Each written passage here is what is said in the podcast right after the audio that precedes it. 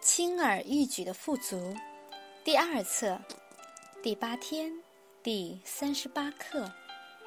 我是全然和完整的。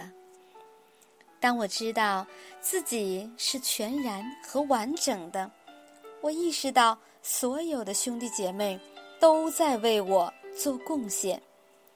为了让我全然的体验生命，他们提供了所有我需要的。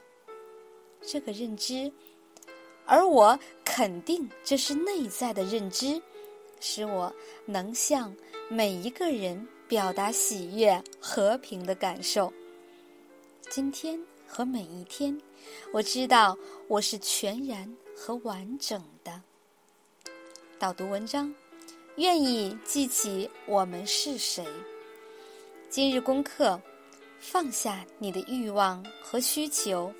专注你所拥有的肯定语句，对于发生的每件事，只说它的发生是来祝福我的。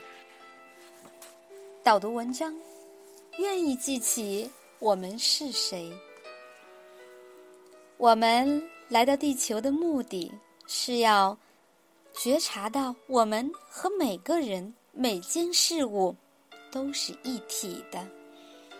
在分离的思想出现之前，我们只有一个思想，就是与宇宙、与所有人合一。我们知道自己是整体的一部分，所有人都是这个整体。带着这份觉知，我们互相支持和贡献，在和平与狂喜中分享我们的爱和喜悦。然而，假我产生后，一切发生了变化。随着假我的分离思想，我们开始独自思考，思想变得隐秘，我们形成了自己的观点。同时，随着假我不断比较，我们开始评判和评价，从而产生嫉妒、愤怒和怨恨。每个人的头脑。都相信他是自给自足的，而且与其他人的思想分离。黑暗的思想开始进来，假我越强壮，思想就越黑暗。这种与人分离、与宇宙分离的虚幻感觉，使我们产生了内疚感。我们越内疚，就变得越恐惧。因此。我们曾经知道自己是全能的存在体，跟其他存在体一起都是整体的一部分。然而现在，假我却让我们相信自己是渺小的、恐惧的，和每个人、所有事物是分离的。不幸的是，我们不能消灭假我，但是。我们可以拆除我们自己建立的那堵内疚和恐惧的围墙，与它融为一体。